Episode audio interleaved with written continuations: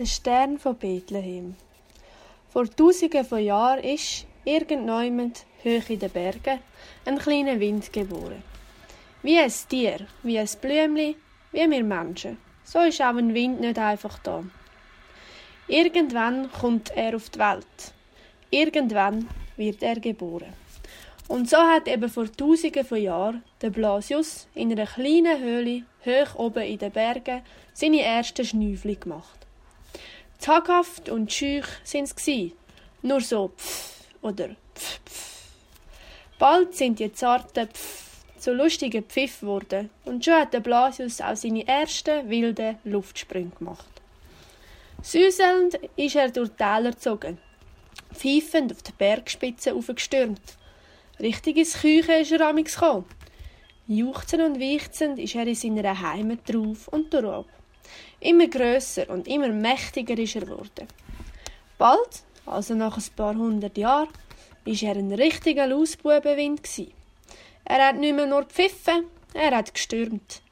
Der Schnee hat er amigs ganz zum der Opsi gebracht, wenn er sich so richtig in sein Zeug gelegt hat und durch die fallenden Schneeflocken durchgeflitzt ist.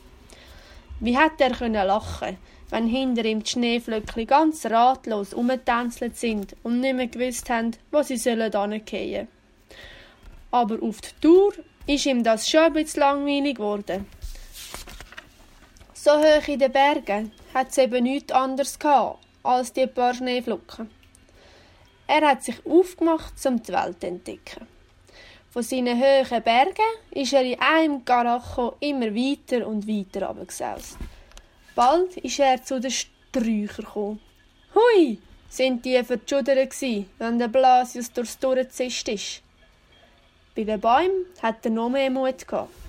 Der Blasius ist mit Anlauf auf sie zu und die Tannli und Tannen haben sich dagegen gestemmt. Eine richtige Balgerei ist es gsi. Aber auch das ist unserem Wind bald langweilig geworden. Er hat noch mehr erleben. Immer weiter ist er den Berg abgestürzt, immer schneller, immer stärker. Es ist ihm auch gleich gewesen, wenn er auf seiner Entdeckungsreise einmal eine Tanne oder eine Föhre umgerührt hat. Er hat nur an seinen Spass gedacht. Laut und gefürchtig ist er in sein Tal donnert. Nicht mehr nur einzelne Bäume hat er entwurzelt und ausgerissen, ganze Wälder hat er kaputt gemacht. Überall, wo er durchgekommen ist, hat er alles verwüstet. Der Blasius hat nur gelacht und grölet und es hat tönt wie das schlimmste Donnern. Wo er zu den Menschen gekommen ist, hat er sich einen besonderen Spass daraus gemacht, Dächer von ihren Häusern vorzutragen. Er hat sich in jedes noch so kleine Feuer hineingestemmt und aus dem kleinsten Fünkli den grössten Brand entfacht. Wo er übers Meer gezogen ist, hat er mit seiner enormen Kraft die grösste Welle vor sich hergejagt. Manches Schiff ist so untergegangen. Aber an Blasius ist das alles gleich gewesen. Er hat sogar Freude daran gehabt. Auf seiner Reise ist er dann auch einmal nach Bethlehem gekommen. Er hat den Sand vor sich herpeitscht und so viel Dreck und Geröll aufgewühlt, dass er ihn fast nicht gesehen hat, der kleine lotterige Stall. Ein kleines Lämpli hat aus dem Inneren von dem alten Hütli ein fahles Licht durch die Ritze geschickt. Wart nur, hat der Blasius gedacht. Jetzt bist du dran. Er ist auf den Stall losgestürmt und hat mit seinem grusigen Grinsen und Lachen einen Lärm gemacht, dass einem das Herz versteinern. Immer näher ist er zu dem Hütli gekommen, immer lauter und tobender ist er geworden. Jetzt, Jetzt wirst auch du durch die Luft gewirbelt, wie all die anderen, wo sich mir in den Weg gestellt haben, hat er zischt. Und mit einem wahnsinnigen Knall, mit einem unerhörten Krachen und Dosen, ist der Blasius aus seinem Füdli gelandet. Das Häusli, die lottrigen paar zusammengenagelten Bretter, haben ihm am grossen, starken Blasius standgehalten. Was heisst standgehalten? Sie haben ihn sogar umgerührt.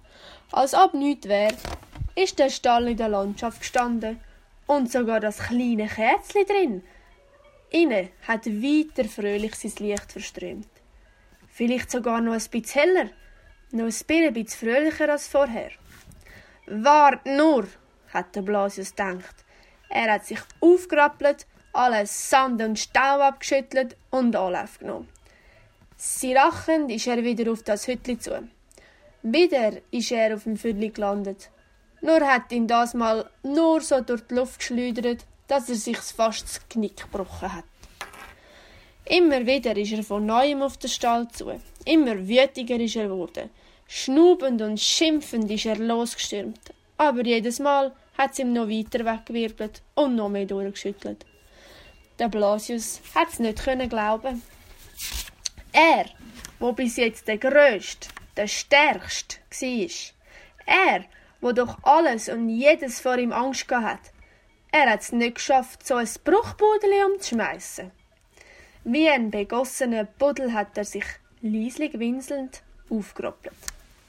Der stolze und mächtige Wind ist schlapp wie ein nasser Lumpen um den Stall herumgeschlichen. Mit aller Kraft hat er sich in die dürren Bretter gestemmt. Nichts. Nicht einmal das kleinste Knarren hat es von sich gegeben. Durch ein Sätzli hat er reingespienzelt. Ein Ochs hat er gesehen. Und dann ein Esel. Und ein Mann und eine Frau. Und ein kleines Kind. So nichts. Aber es hat so himmlisch und majestätisch ausgetönt, als ob Tausende von Engeln Trompeten spielen. Der Blasius hat sich am Ohr gekratzt. Das wollte ich umrühren. Das wollte ich kaputt machen, hat er gedacht und hat sich angefangen zu schämen. Nochmal hat er reingegüchselt. Das Kind hat ihm gerade in die Augen geschaut und es hat ausgesehen, als ob es würde denken, Blasius, du bist ein Löli. Der Blasius ist klein und kleiner geworden. Er hat sich in Grund und Boden geschämt. Lieslig und mit hochrotem Kopf ist er in den Himmel geflogen. Seufzend hat er sich vor sich angeblasst. Nein, seufzend hat er vor sich angeblasst. Am liebsten hätte er sich verkrochen. Nur wo? Immer höher und höher ist er in die Luft, bis er zumal mit etwas zusammengetutscht ist.